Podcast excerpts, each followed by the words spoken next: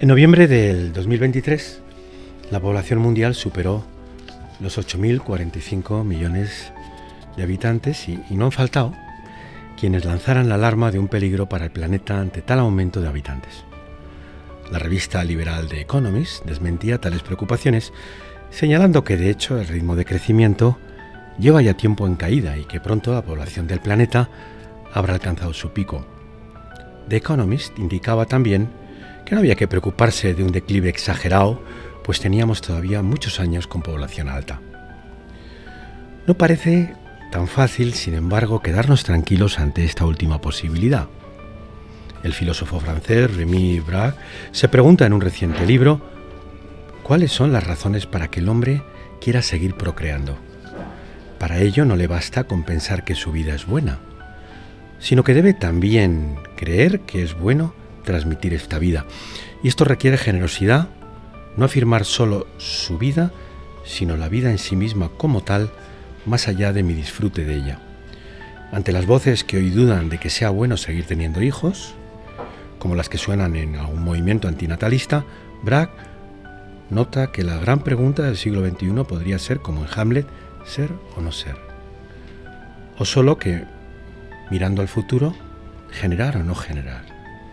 Esta pregunta resulta ser la pregunta por la esperanza, es decir, por la bondad de un futuro que supera nuestras expectativas. Es decir, la fecundidad se sitúa en el centro de la esperanza del hombre. Reavivar la esperanza de la fecundidad, entender su grandeza, promover su deseo, aquí siguiendo a Remy Bragg, es el gran reto del siglo XXI. Y precisamente en esta encrucijada se sitúa este libro. Su tema es el reconocimiento de la fertilidad desde múltiples, múltiples puntos de vista, médico, psicológico, filosófico, teológico. Y los estudios coinciden en señalar que el único lugar donde este reconocimiento puede darse íntegramente es la unión en pareja, de un hombre y una mujer, que se entregan mutuamente en un acto de amor, el más íntimo y el más poderoso que se puede realizar, y que este nexo entre la unión amorosa y la fertilidad permite reconocer que merece la pena seguir generando, pues solo el amor nos convence no simplemente del regalo que es nuestra vida, sino de la bondad que supone seguir transmitiendo la vida.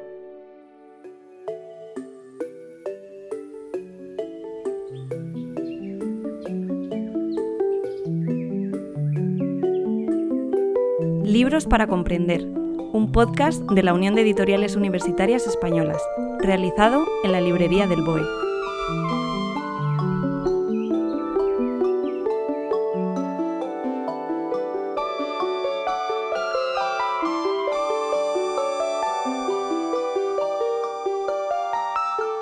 Bienvenidos a un nuevo episodio de este podcast que quiere contribuir a la adquisición de hábitos de lectura científica por amplios sectores de la población, desde el convencimiento de que la lectura científica crea pensamiento crítico y una sociedad más y mejor informada.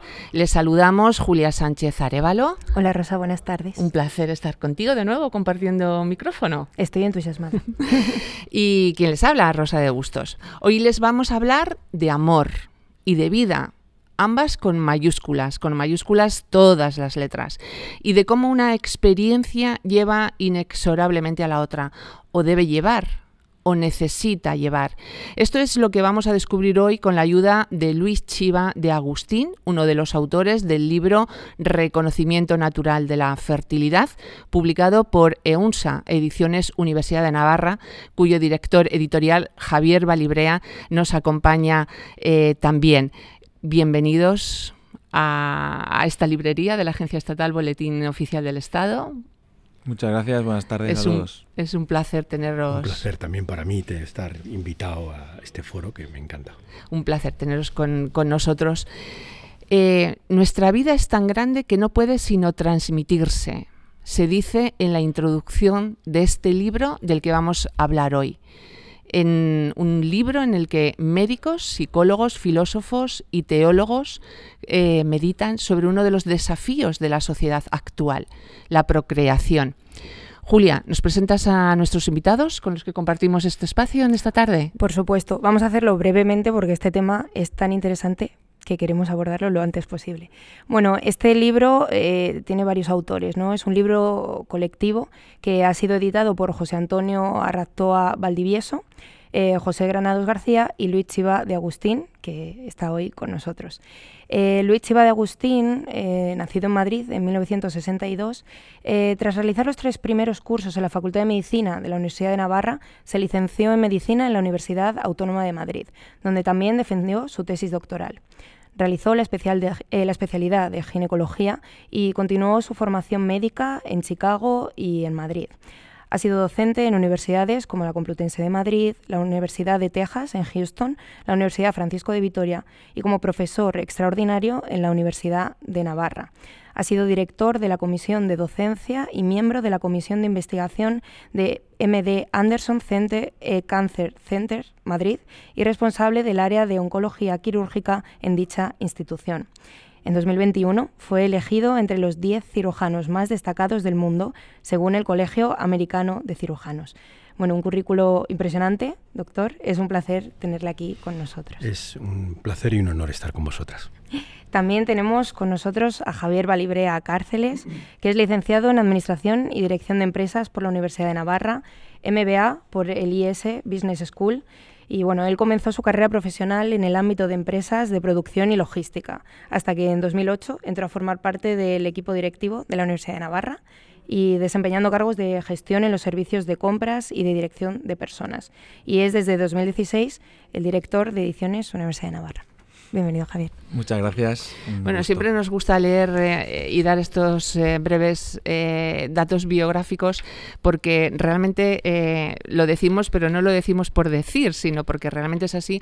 Para este podcast y para la Unión de Editoriales Universitarias Españolas es un lujo tener a nuestros editores, por supuestísimo, pero también a los autores de, de los libros que seleccionan los editores para comentar aquí como como ejemplo de toda la producción científica que hacen las editoriales universitarias y nos sentimos muy orgullosos y nos gusta presumir de la gente que, viene a charlar con nosotros. Doctor, mm, ¿qué significa reconocimiento natural de la fertilidad? Bueno, es un tema apasionante y relativamente desconocido. Básicamente es el desarrollo de la capacidad de autoconocimiento del cuerpo de la mujer para que pueda determinar sus días fértiles y los días infértiles durante el ciclo menstrual, cuando lo tiene, no siempre lo tiene, lógicamente, que está basado en la observación y en el registro de los signos naturales de su cuerpo. Este método parte de la premisa que la mujer es fértil muy poco tiempo, o sea, sabemos que es fértil un máximo de unos siete días al mes y em, puede utilizarse este conocimiento para tanto para lograr como para distanciar un embarazo, por ejemplo. En realidad una mujer fértil puede ser fértil cinco o seis días, no más de una semana, y los signos que ella nota en su cuerpo fundamentalmente tienen que ver con un incremento de la temperatura basal. La mujer cuando ovula le sube la temperatura basal, la secreción cervical del cuello se torna acuosa, se torna transparente, se torna, eh, bueno, que llamamos filante, que se puede, ser muy elástica, y otros eh, cambios en el área genital que pueden hacer que entienda perfectamente dónde se encuentra. En definitiva, es el estudio, el autoestudio de las técnicas diagnósticas que otorgan a la mujer el poder, de algún modo un empoderamiento de la mujer para conocer su cuerpo, para cuidarlo, para hacer que su pareja lo conozca y que la respete. Y también muestra una perspectiva respetuosa con la naturaleza, que es algo en lo que estamos trabajando ¿no? en esta nueva época. Pero además va más allá. Es una filosofía de vida. Es un modo de entender la sexualidad en pareja, de comprender la fertilidad. Es, reconocer que la relación sexual es el ámbito, me encantará luego hablar de eso, más íntimo, pero también el más poderoso que una pareja no pues, puede compartir. Las parejas que utilizan reconocimiento sexual natural de la fertilidad, de ese modo pueden decidir si en buscar el embarazo o en abstenerse de buscarlo, mediante teniendo o no teniendo relaciones durante los días fértiles, para, para, buscarlo o evitarlo y planificar sus relaciones sexuales. Ahora, exige una capacitación, como todo, como todo. O sea, tenemos que aprender a comer, tenemos que aprender a hacer ejercicio, tenemos que, pero también necesitamos em, aprender a interpretar para tomar decisiones a los signos de nuestro cuerpo y lógicamente su eficacia tanto para la búsqueda como para distanciamiento en un momento donde prácticamente lo que habitualmente se hace es anular la fertilidad, ¿no? Con o un anticonceptivo, con un dispositivo. Bueno, pues el, éxito de, esta búsqueda va a depender de la consistencia y de la precisión en la observación de estos, eh, de estos métodos, ¿no? de, esta, de estos signos.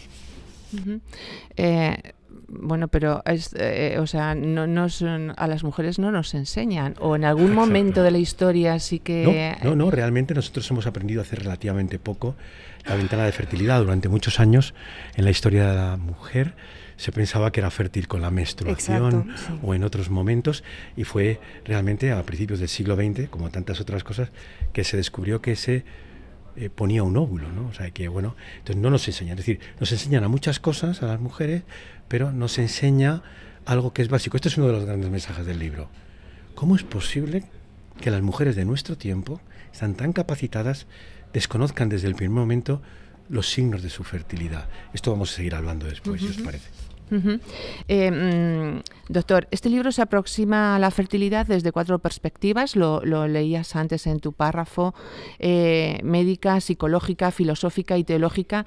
¿Qué aporta este enfoque holístico?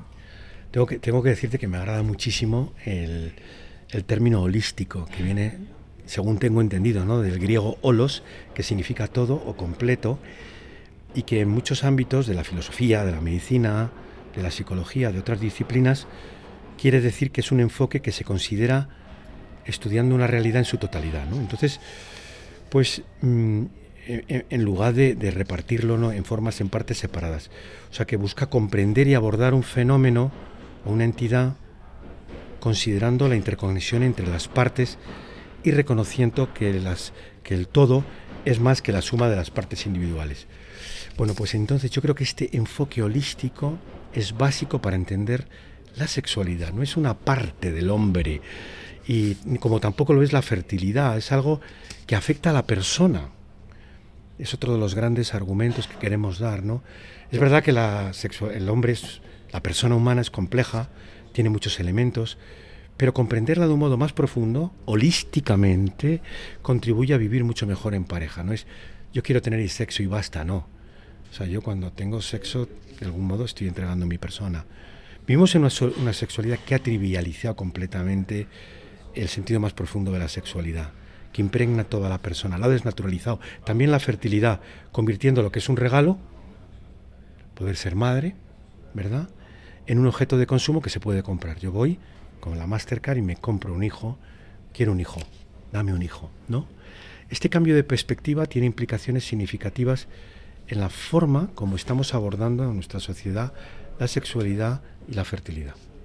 Me, antes de empezar el podcast hemos estado leyendo un poco el libro y me ha gustado mucho una parte que, que decía algo así como quien tiene un hijo tiene que estar pensando era algo así, ¿no? Como quien tiene un hijo tiene que estar pensando en otra cosa, no en el hecho de tener un hijo, ¿no? No como eh, tener un hijo como concepto, porque hay gente así, ¿no? Quiero, quiero un hijo. quiero un hijo que me, que me, que me completa, ¿no? Exacto. quiero un hijo porque es que realmente por la esperanza o porque, o sea, realmente estoy dando algo, ¿no? Estoy impactando en el futuro estoy impactando en el amor que tengo a la otra persona, ¿no? Eso es sí, la verdad es que estamos cambiando, es una cuestión que ha sido muy clásica este concepto que tú comentas, pero ahora está un poco el hijo a la carta, ¿no? Y el baby business, hablaremos de eso. Sí, es, es, una cuestión que genera el problema de estoy comercializando con una persona, porque en el fondo es quiero tener un hijo por mí mismo y eso al final hace que, que la sensación o que el objetivo sea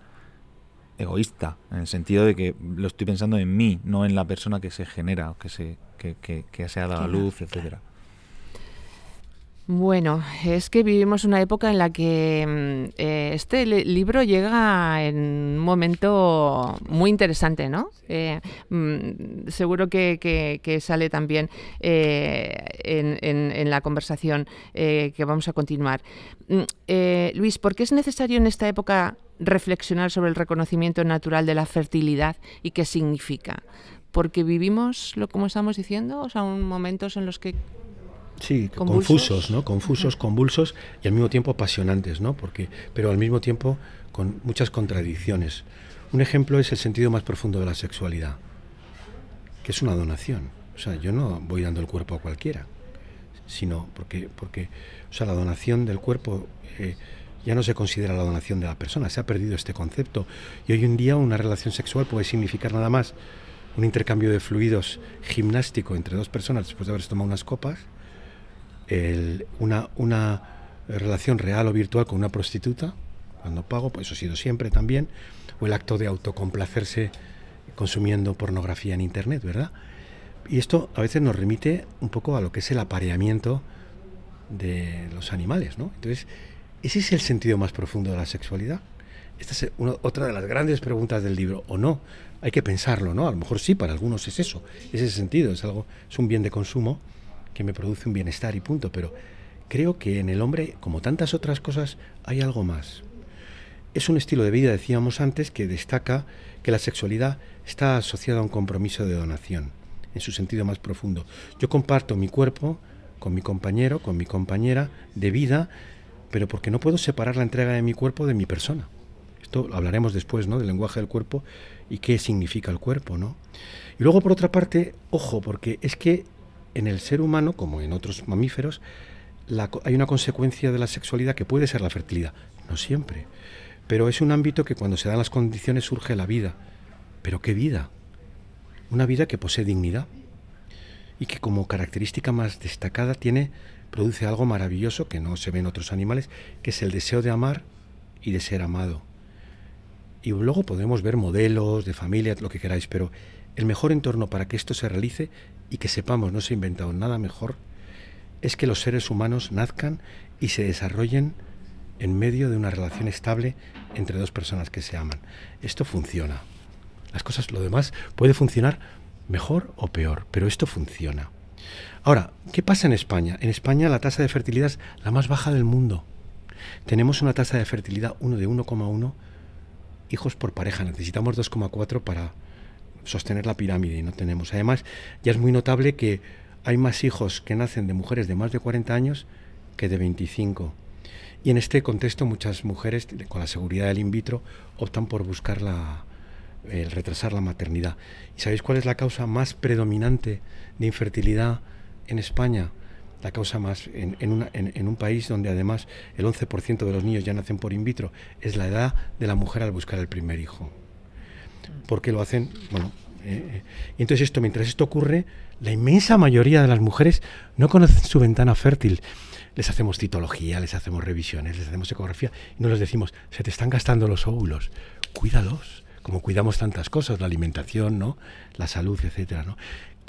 Estaréis conmigo que todo esto al menos exige una reflexión y que, que, es, bonito, ¿no? O sea, también reflexionar sobre este sentido más profundo que quizá hemos perdido.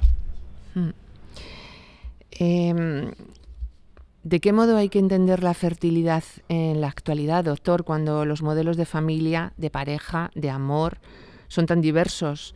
¿Cuál es el y cuál es el modelo que en este libro se defiende, si es que hay alguno? Esta, esta pregunta me parece excelente, porque bueno, ya en la actualidad se consideran normales diversos modelos de familia, la familia monoparental, la familia homosexual, incluso una comuna. Hay gente que por consenso podría considerar que es un, una, es una familia. Sin embargo, la generación del individuo único siempre tiene que venir acompañada de su dignidad individual.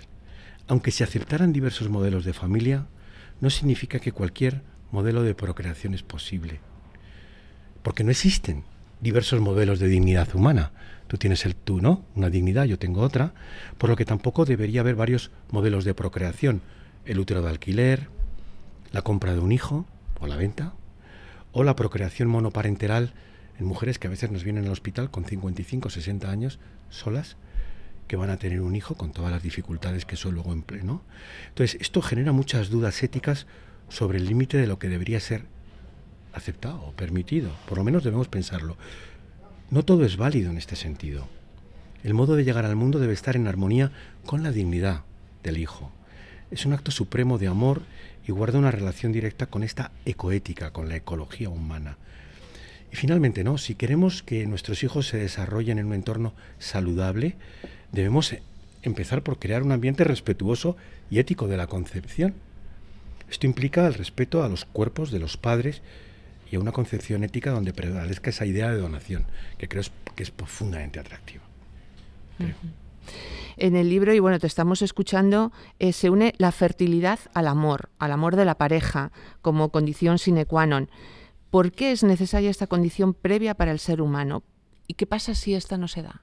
Bueno, muchas veces no se da porque el amor de la pareja no es necesario para la fertilidad.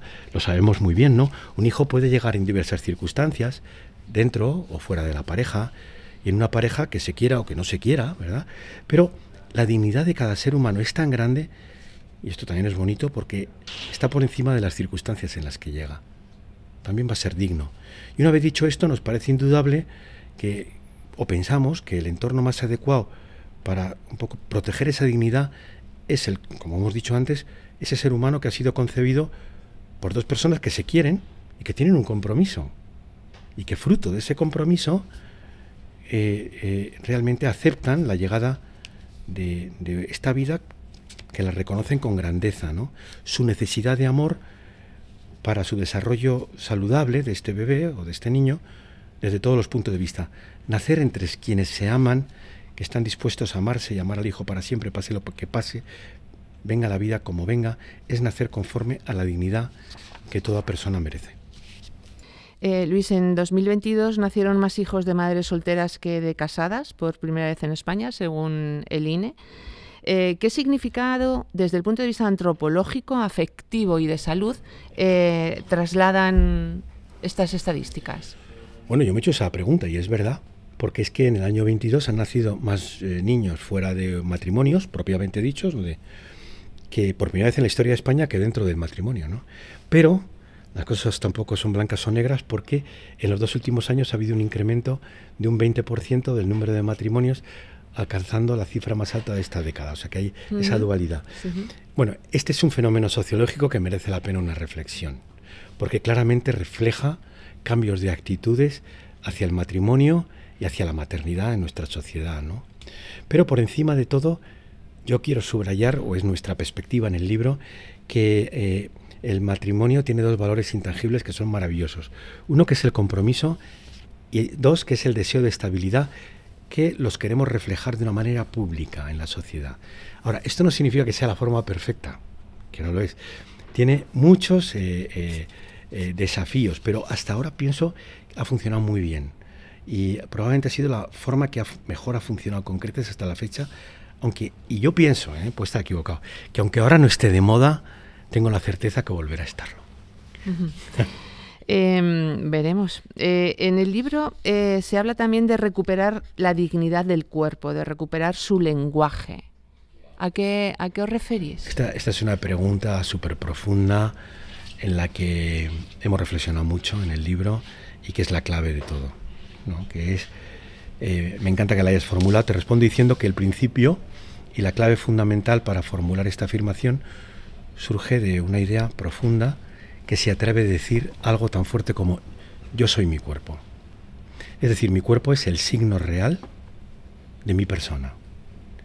Es el lugar en el que mi yo se revela, se te revela a ti y se expresa, se hace presente y actúa. Entonces el cuerpo es como nuestro guardián, y es el anunciador de la persona, sin que por eso coincide, coincida con ella, ya que el hombre en su totalidad es más que su propio cuerpo, es vive en él, pero lo, también lo trasciende.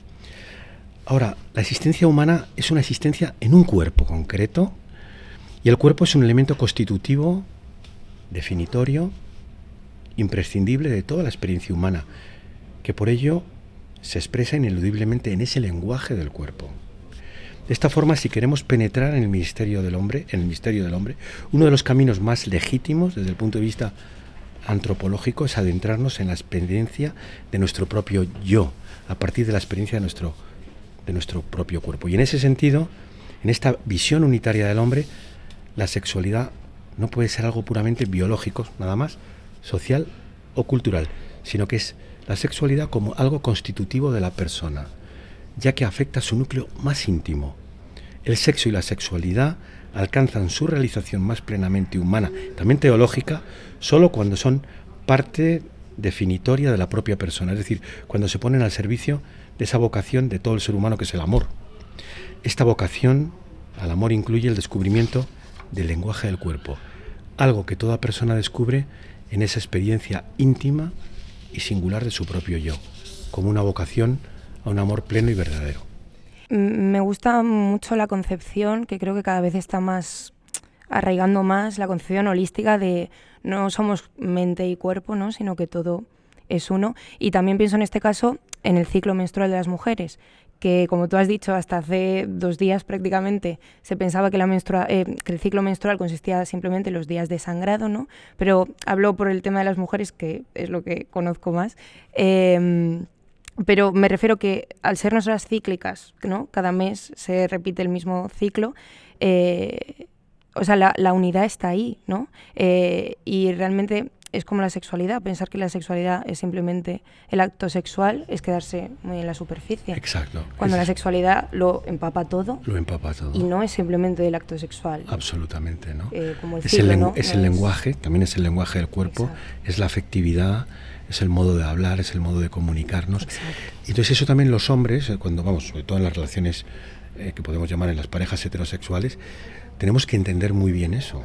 Es decir, o sea, esa complementariedad, pues nosotros, o sea, en general el hombre no ha sido instruido para entender este secreto de la eh, sinfonía hormonal de la mujer y de pronto, ¿no? Con toda la disforia premenstrual, etcétera, no sabemos dónde nos, nos, estamos, ¿no? Pero también en la propia sensibilidad de la mujer a la hora del sentir, ¿no? El hombre es, yo aquí te pillo, aquí te mato, y la mujer necesita mucho más un porqué y una motivación, y es mucho más, le entra todo por el oído, a nosotros nos entra todo por la vista, y la testosterona es algo muy bonito con el que, bueno, tenemos todavía muchos siglos que profundizar, ¿no? Para... Uh -huh. eh, eh, Luis, ¿cómo afecta al ser humano, si es que le afecta, ser concebido en un acto de amor o no serlo?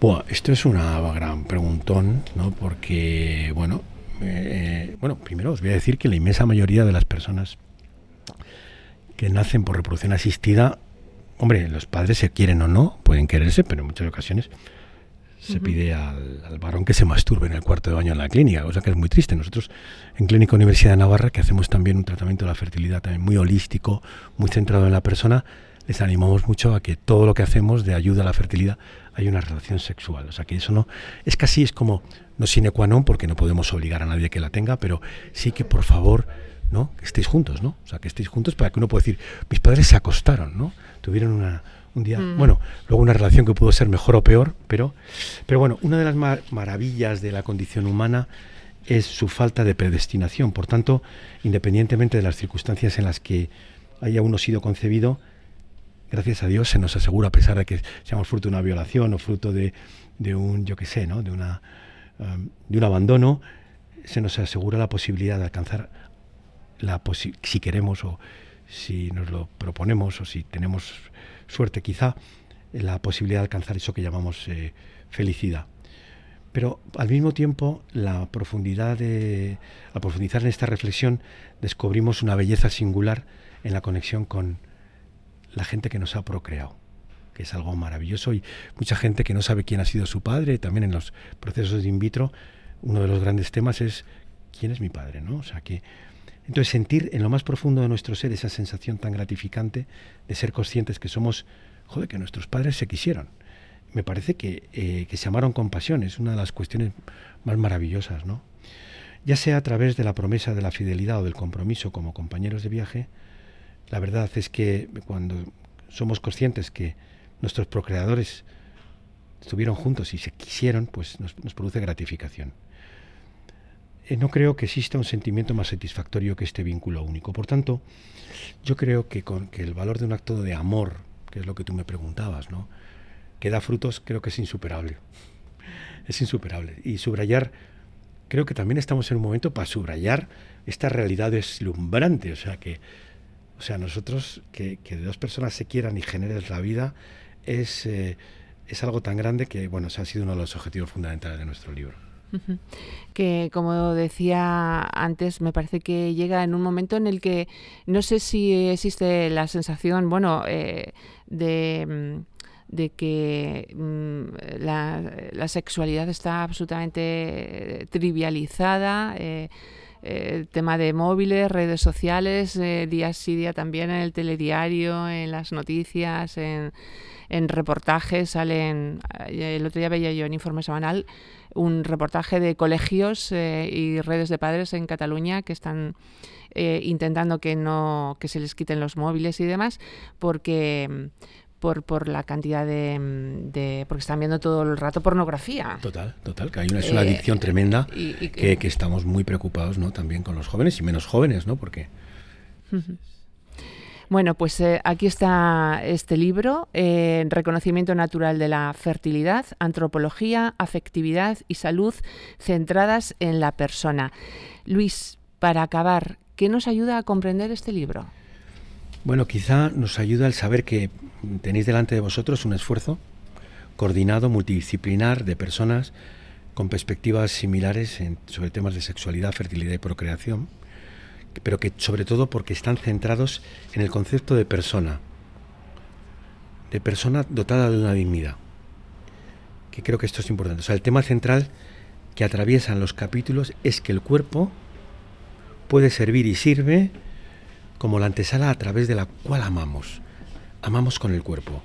Y conectamos también, quizá esto es lo más bonito, que quizá no lo he podido desarrollar, es que descubrir que a través del cuerpo podemos conectar con lo trascendente, con lo que nos trasciende, ¿verdad? Y de este modo destacamos la importancia de la fertilidad y la sexualidad en este contexto. Yo creo que se puede, eh, es un libro que te ayuda a reflexionar sobre quiénes somos, de dónde venimos y a dónde vamos. Mm, muy bien, interesantísimo. Javier, eh, un orgullo haber editado esta obra tan oportuna en este momento. Totalmente, totalmente un verdadero orgullo. Este libro recoge las conferencias de un congreso que tuvo 3.100 inscripciones de 67 países. Eh, ante tal interés, la publicación de un libro que recogiera estas aportaciones pues era obligado. Sí, o sea, ¿no? Viendo, viendo el Congreso, uno puede pensar, bueno, este libro es fundamental. Y es así, es así. La realidad es que el libro es fundamental eh, antes del Congreso. O sea, yo creo que el Congreso permitió ser la excusa perfecta para poner de acuerdo a tantos participantes eh, en, la, creación del libro y permitió una experiencia a los editores también, al tener que coordinar el Congreso, de, pensar cuál debe ser el conjunto del libro. ¿no? O sea, creo que empezar un libro de estas características directamente eh, haciéndolo libro habría hecho que el libro fuera más incompleto. Porque la, el haber pensado unas ponencias, el haber buscado unos eh, participantes de nivel élite, diría yo. Eh, el haber tenido que mover todo el Congreso para buscar a esos 3.100 participantes, 67 países, eh, conferencias en distintos países, distintos usos horarios, complica muchísimo. Entonces, toda esa complejidad de organización al final hace que el libro nazca con una base mucho más sólida para poder coordinarlo correctamente y que el producto sea más que el Congreso. O sea, en, el fondo el libro eh, ¿no? es como la suma de las partes. Pues el libro es más que el Congreso. Porque el libro, o sea, el Congreso al final es una participación, se escucha lo que se dice, pero el libro te permite interactuar una y otra vez con el Congreso. Eh, ¿Qué expectativas tenéis en EUNSA, en Editorial Universidad de Navarra, con respecto a esta obra? Antes hablábamos del público, eh, mm, profesionales de la salud en el amplio sentido del término. Muy amplio, muy amplio, muy amplio, porque hemos hablado de todos los profesionales eh, que intervienen. ¿Qué expectativas tenéis? Bueno, nosotros como expectativas del libro tenemos las mismas que cualquier otro libro que editamos.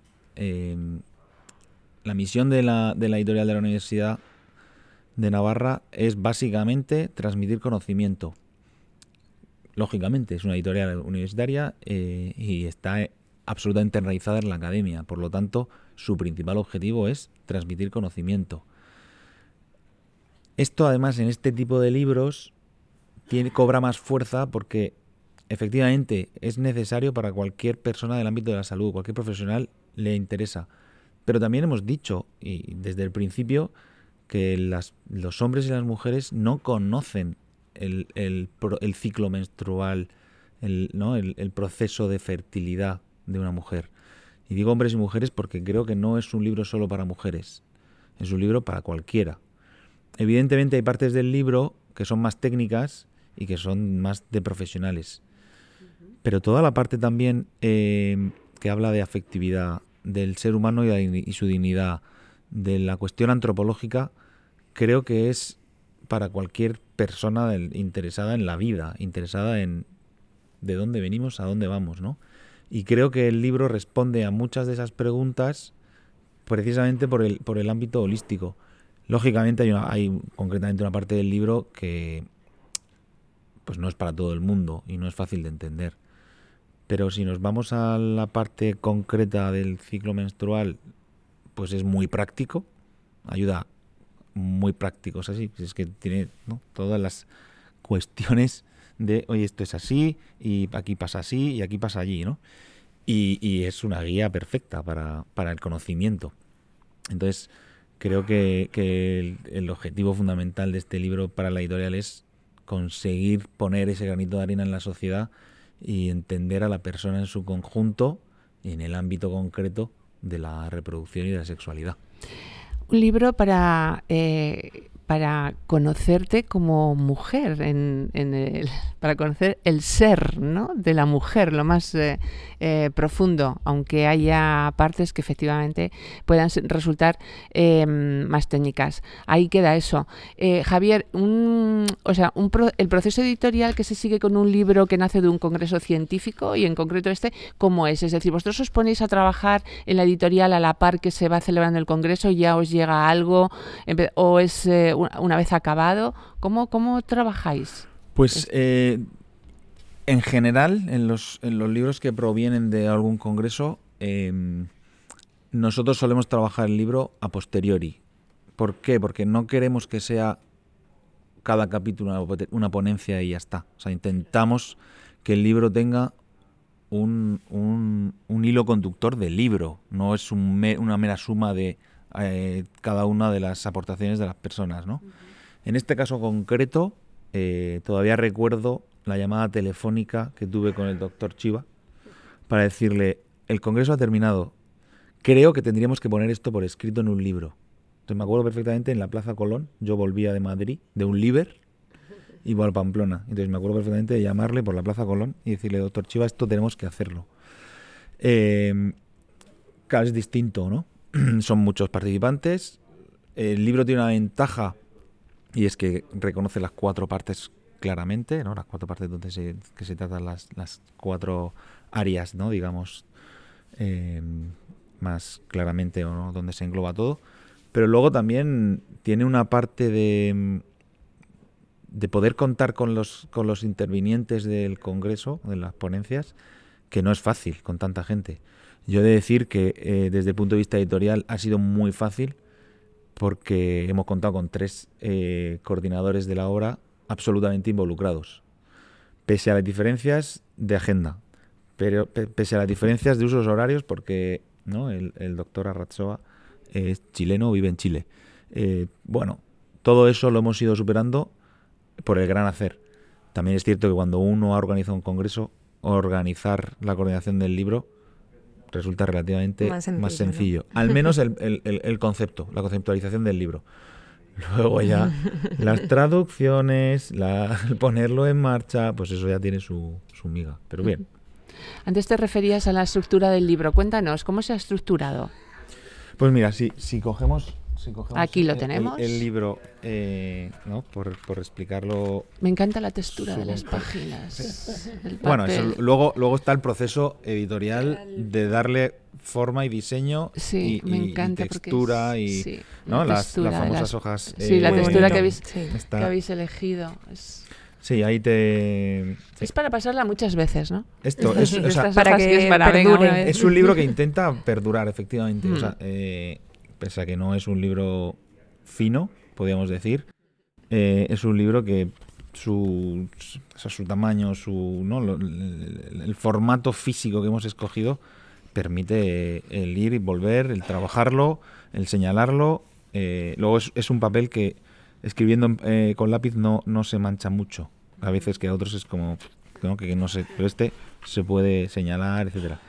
Entonces, volviendo a la, a la estructura. La estructura. ¿no? Entonces, eh, las cuatro partes, las tres partes con la, con la introducción, eh, son las que hemos hablado, ¿no? Una parte antropológica, eh, la persona vinculada a la sexualidad, ¿no? No somos solo sexo, sino que detrás del sexo somos persona. O en el sexo somos persona, que quizás sería más lógico decirlo, más correcto. Eh, luego, desde el punto de vista eh, de ese trabajo de reconocimiento de la, de la natural de la fertilidad, hay una parte que habla del proceso de acompañamiento, de trabajo, o sea, que sería la parte más clínica, entre comillas, de, de las personas que necesitan entender y que se están sometiendo a algún tipo de seguimiento. Eh, y luego ya la, la- tercera parte, que es la más, la más técnica y a la vez práctica, ¿no? Hay una parte, dentro de esa parte hay una técnica y otra práctica, que es ya la más concreta de ciencia de la salud, de qué técnicas son las que, eh, ¿no? Cuáles son las técnicas naturales de, del reconocimiento natural de la fertilidad, ¿no? Lo que ha explicado el doctor Chiva de eh, temperatura basal, ciclo del, del moco cervical, etcétera, ¿no? Eh, y esto es básicamente es, es la- las perspectivas con la conjunción de, de- del ser y de la cuestión técnica. Que además he elegido un color de la cubierta. ¿Tiene alguna algún significado? Bueno, el, el- el dibujo me encanta. Puedes, no sé si podéis descru- eh, describirlo, Luis o Javier. El, el- Las dos el- manos. el dibujo es es una el resumen del libro. Ajá. O sea, es del amor nace la vida, básicamente. Entonces, de la unión de un hombre y una mujer nace la procreación. O sea, básicamente. Luego, es cierto que este tipo de afirmaciones es peligrosa, ¿no? Porque luego te llega una pareja que está intentando tener hijos durante muchos años y no lo consigue y te dice, ya, pero yo me quiero y no los tengo. Ya hay muchas O sea, experiencias. Bien, o sea, efectivamente, Mm. aquí luego hay casuísticas que no. Ujú. no- Sí, no yo, quería aprovechar para decir, acabas de decir una cosa muy bonita, y es, o sea, cómo el, grado de... Hay un porcentaje de, parejas que no consiguen tener hijos, ¿no? Incluso con todo tipo de técnicas, etcétera, ¿no? Entonces, una de las ideas también del libro es que el amor en pareja, cuando es real, siempre es fecundo. Es una idea muy profunda que más allá de que adoptes, yo tengo un hijo, tengo varios hijos y tengo uno adoptado, ¿no? Pero el pequeño mío, pero pero que siempre es fecundo, o sea, que es que no podemos, hay gente que, o sea, no, no, no, se, no se puede generar ya una frustración infinita donde ahí se acabe, o sea, que bueno, hay un modelo en el que los hijos no vienen y eh, hay que encontrar la felicidad ahí también, ¿no? O sea, que, que creo que también es un ejercicio importante porque y lo estamos viendo que ocurre y es tremendo, ¿no? O sea, que, y eso genera separación, rotura, frustración, tristeza, depresión. Entonces, bueno, o sea que también el amor entre en pareja es eh, puede ser infinito. También, o sea, puede tener lo podemos ensanchar, o sea, que aunque no tengamos hijos, o sea, que, Claro, así es. Eh, somos amor, ¿no? total, Entonces, Claro. som- lo somos ya. lo somos. No nacemos siendo amor. Claro. Necesitamos, ¿no? Eh, cosas que vengan. Digamos que la- las cosas que van surgiendo en la vida te van ha- haciendo ser consciente de eso. Eso es. Completamente de acuerdo. Eh, Javier, ¿qué aporta esta obra al fondo editorial de UNSA? Pues es un, es un libro que, mm, que complementa perfectamente el fondo. eh, es algo que llevábamos buscando durante mucho tiempo, porque es algo que también se nos, se nos demandaba desde, nuestros, ¿no? desde una parte de, de- de nuestros lectores. El hecho de decir, oye, eh, habláis mucho de teología del cuerpo, eh, habláis mucho de afectividad, habláis mucho de psicología, pero en este tema no hay nada. Y también es un tema que en general en la bibliografía no está muy tratado tampoco. Menos desde esta perspectiva, pero en general no es algo que esté como muy, ¿no? en, muy en bibliografía. Entonces, eh, al final para nosotros era una conjunción perfecta entre lo que queríamos y queríamos buscar, lo que no teníamos en nuestro fondo y en los profesionales eh, que estaban detrás de ello. ¿no? Entonces, claro, para nosotros eh, en nuestro fondo es un indispensable. Pues eh, yo creo que y esperemos que para mucha de la gente que hace, se acerque a este podcast y, y, escuche esta conversación tan interesante, que bueno, se nos ocurren un montón de preguntas, pero no, no tenemos mucho tiempo, porque luego... Julia, te paso la palabra. Muchas gracias, Rosa. Bueno, pues ahora vamos a pasar al cuestionario Conciencia, que responde el autor con respuestas breves, eh, para conocerle un poco más a él y al entorno donde se ha gestado nunca mejor dicho, este, este libro. Bueno, comenzamos, doctor. Lo más interesante de una editorial universitaria. Posiblemente que tiene, tiene diversas perspectivas académicas y temas y, y lo conjuga con un enfoque académico. Lo que más valoras en la figura del editor universitario. Hombre, que tenga rigor, que tenga profesionalidad y luego sobre todo que tenga coraje para abordar temas candentes como este u otros. ¿Qué te evoca la expresión de ciencias y letras? Me evoca conocimientos integrados. Una razón para seguir apoyando el libro como herramienta de comunicación científica. O sea, el libro es un instrumento que es capaz de comunicar ideas científicas de forma accesible para un público muy amplio. y, y además ofrece la profundidad necesaria para abordar temas complejos de forma rigurosa. Exactamente. ¿La reivindicación de la diversidad lingüística para la ciencia desplazará el protagonismo del inglés? esa es una pregunta de complejidad. Yo creo que la ampliación, el crecimiento del inglés plantea desafíos para la diversidad lingüística, porque bueno, tenemos dificultades, no, pero tiene beneficios, tiene pérdidas, pero es esencial defender las lenguas locales y las minoritarias para preservar la, riqueza del patrimonio. Un libro científico que encadenarías al tuyo. Amor y responsabilidad de Carol Boitigua. ¿Uno de ficción? El embrión transparente de Jacques Testar. El científico de todos los tiempos al que más admiras. A Marie Curie, con dos premios Nobel, la primera persona en recibirlos y que en diferentes campos científicos, una mujer que lo dio todo el libro que siempre está en tu mesita de noche, el que está en este momento o el que más relees? Eh, la libertad interior, de Jacques Philippe, un libro que te dice que en el fondo de tu corazón hay un espacio donde pase lo que pase, en las circunstancias más complejas, puedes ser feliz. ¿Alguna película que ha inspirado tu investigación o que recomiendas? Gattaca y Amazing Grace la música que podría ser banda sonora de este libro. El Mesías de Händel.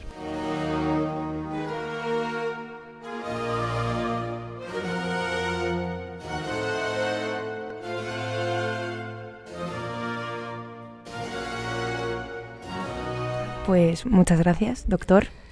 Bueno, Luis, eh, doctor Chiva, Javier, ha sido un verdadero placer. Muchísimas gracias, de verdad, que es que es un lujo y un placer eh, teneros eh, a los dos aquí compartiendo estas reflexiones, este pensamiento y bueno, este conocimiento. con nosotras y con todos y poniéndolo a disposición de todos los oyentes, de todos los ciudadanos, que ojalá y, escuche mucha gente en este podcast y ojalá y mucha gente, especialmente las mujeres, se acerquen a este libro y efectivamente les ayude a conocerse un, poco mejor, que mm, bueno, pues es... Eh, es efectivamente, sí, es uno de los eh, otro desafío más, ¿no? que tienen las mujeres de, de nuestra época y no sé si del futuro. Gracias por compartir eh, reconocimiento natural de la fertilidad, antropología, afectividad y salud centradas en la persona publicado por EUNSA Ediciones Universidad de Navarra. Recuerden que pueden encontrar este libro y todos los que aquí comentamos en la plataforma del libro universitario español y en español, Unebook eh, www.unebook.es y les esperamos en nuestro próximo episodio. Julia Sánchez Arevalo. Muchas gracias, Rosa. conmigo, ¿no? Hombre, por supuesto. Las dos. Por Nos gusta. supuesto. Nos gusta decir que vamos, somos un pack. Indivisibles. Les esperamos en nuestro próximo episodio. Hasta entonces. Muchas, Muchas gracias. gracias. Un abrazo fuerte. Hasta siempre. Libros para comprender, un podcast de la Unión de Editoriales Universitarias Españolas, realizado en la librería del BOE.